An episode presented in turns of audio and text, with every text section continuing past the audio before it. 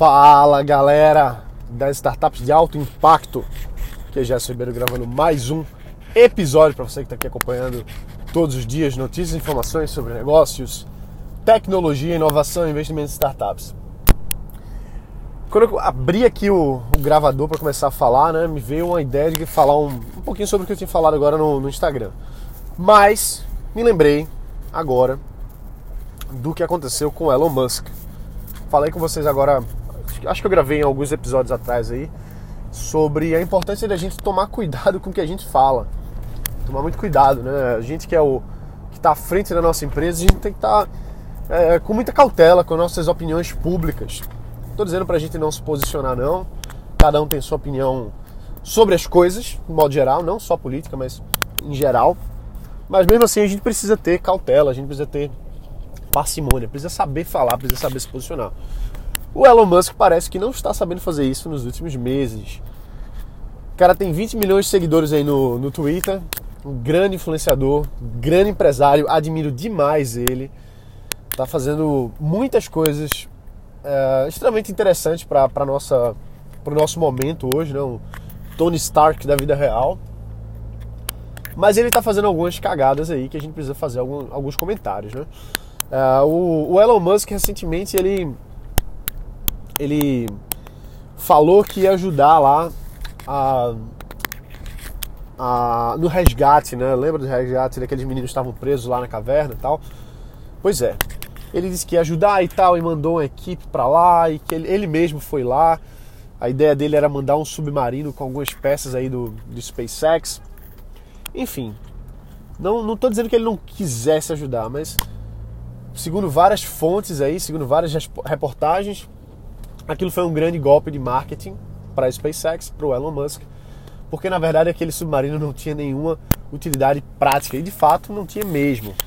A, a caverna era muito difícil de manobrar, muito estreita e aquele aquele submarino lá feito pelo pessoal da Tesla realmente não tinha é, manobrabilidade para levar os meninos para sair ali da, da, da, caverna. Então isso aí já foi uma, uma coisa chata. Pô, o cara querer se aproveitar de uma situação para ganhar mais visibilidade. Aparentemente foi isso, tá bom? Não, vou, não, vou, não vamos também culpar o Tesla total. Ou o Tesla. não vamos culpar o Elon totalmente, mas realmente parece que foi isso. Por, por melhor que tenham sido as, as intenções, mas pela falta de praticidade do negócio, realmente parece que foi um, uma tentativa de golpe de marketing. Saiu pela culatra, foi super criticado, inclusive por alguns dos é, dos, dos resgatadores. Essa palavra existe? Acho que não, né? É, dos.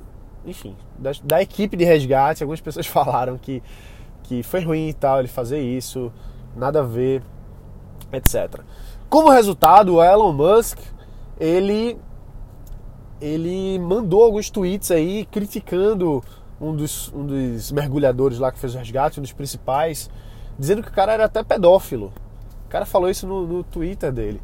E caramba, poxa, como é que o cara faz isso assim, né? Vai criticar um mergulhador, um herói ali que salvou as pessoas.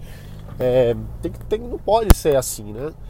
Enfim, então já começou por aí. Parece que a partir daí foi que o, que o Elon Musk começou a dar uma, uma, uma queda no ponto de vista até de, de, sanidade mesmo. Parece que ele começou a, a despirocar o cabeção mesmo com algumas coisas muita pressão que ele está recebendo aí da Tesla, o negócio não está indo como deveria. É, por mais que seja um negócio super interessante, mas é, não está batendo todas as metas e tal, super pressão, SpaceX também, outras empresas, o cara, enfim. Né, o Elon Musk é muito cheio de coisa. Agora, mais recentemente, mais ou menos um mês aí, um mês e pouco atrás, ele colocou no Twitter dele que ia transformar a Tesla em uma empresa privada, né? uma empresa hoje que é pública, listada na bolsa e tal, e ele queria transformá-la em privada. Disse que ia dar 20% de bônus para os acionistas, ou seja, para eles venderem suas ações. É, a, a, Tesla iria recomprar as ações para transformar ela numa empresa privada novamente, com 20% de ganho, ou seja, maravilha, né? E ele ia vender, ou seja, ia subir o preço para 4,20, 420. E aí ficou aquele negócio de comédia. Pô, 4,20 é um, é um número é, que simboliza maconha e tal. Será que isso foi uma piada? Será que não foi? Enfim, resultado.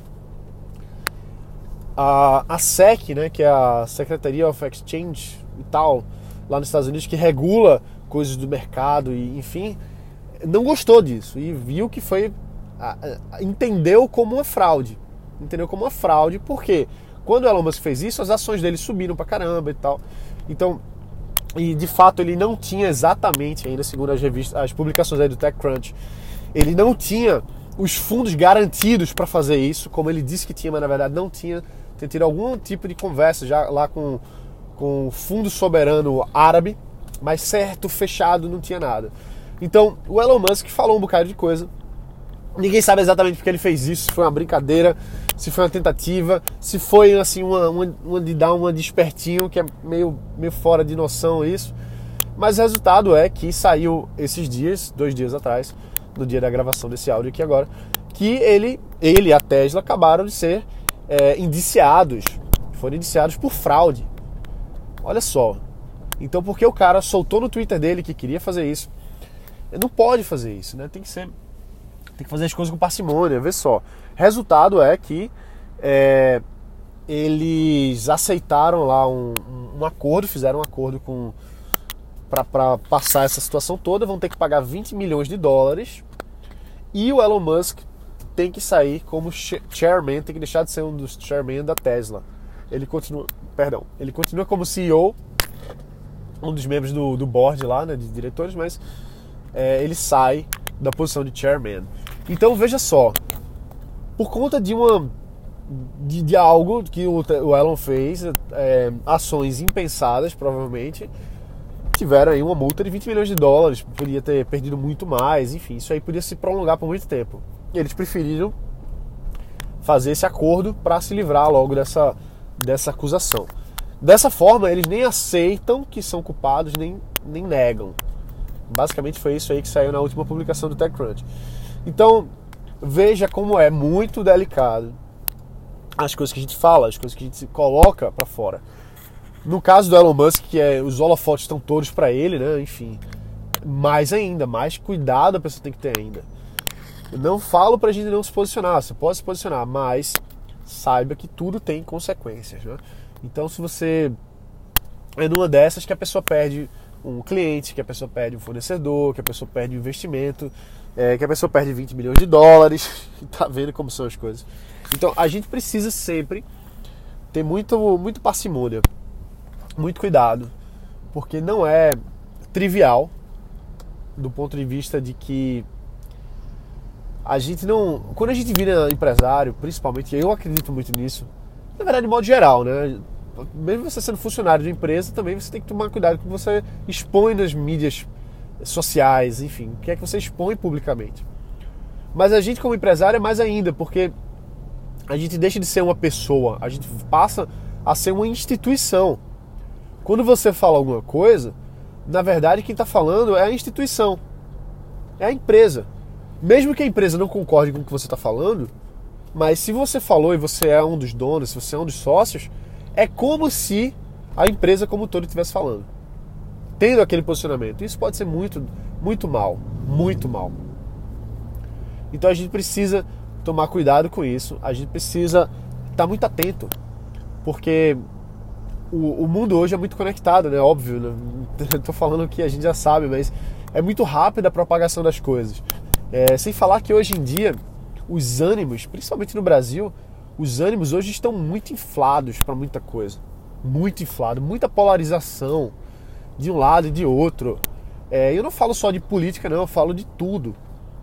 Hoje existe um, um ranço, assim, uma, uma negatividade, assim, um, um mal-estar generalizado. Muito generalizado. E a gente tem que tomar muito cuidado com, com qualquer coisa que a gente se posicione.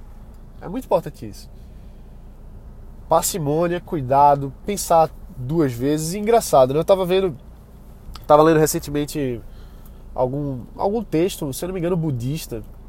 É, engraçado também que repetiram isso para mim agora, é, enfim, nesses últimos dias, falaram para mim também, que é o seguinte: sempre que você for falar alguma coisa, tem três filtros que você tem que passar, três peneiras.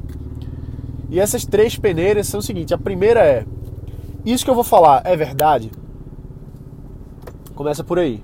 Essa é a primeira peneira. O que, eu, o que eu vou falar é verdade. A segunda coisa é: o que eu vou falar é necessário? Às vezes uma coisa é verdade, mas não é necessário ser falada. Às vezes não tem para quê, não vai ajudar em nada. E a terceira pergunta é: é bom isso? Vai trazer algum bem que eu vou falar?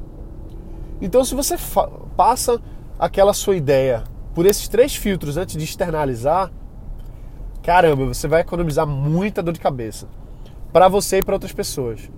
Então vale muito a pena a gente ter essa essa prática. Não é fácil não, claro que não é fácil. Claro que a gente às vezes pensa muito rápido e fala mais rápido ainda.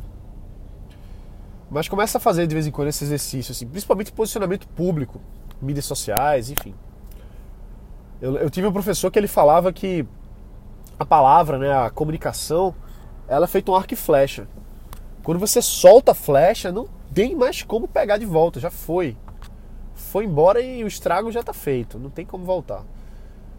Então é isso, é verdade, é necessário e é bom, vai trazer algum bem, tá bom? Pense nisso aí, dá uma, dá uma lida nas notícias aí do Elon Musk, super interessante a gente estudar isso. Tomara que o Elon esteja, esteja bem aí, né? Eu acho que ele está passando por uma fase complicada, mandando as boas energias aí, porque é um cara sensacional, é um grande gênio da nossa era. Tô torcendo para que metade das coisas que ele está fazendo se torne verdade. Se metade do que ele está fazendo se tornar verdade, pô, o mundo já vai ser bem mais interessante, né? Então é isso aí, galera. Um abraço. Bota para quebrar, a gente se vê aqui no próximo. Valeu!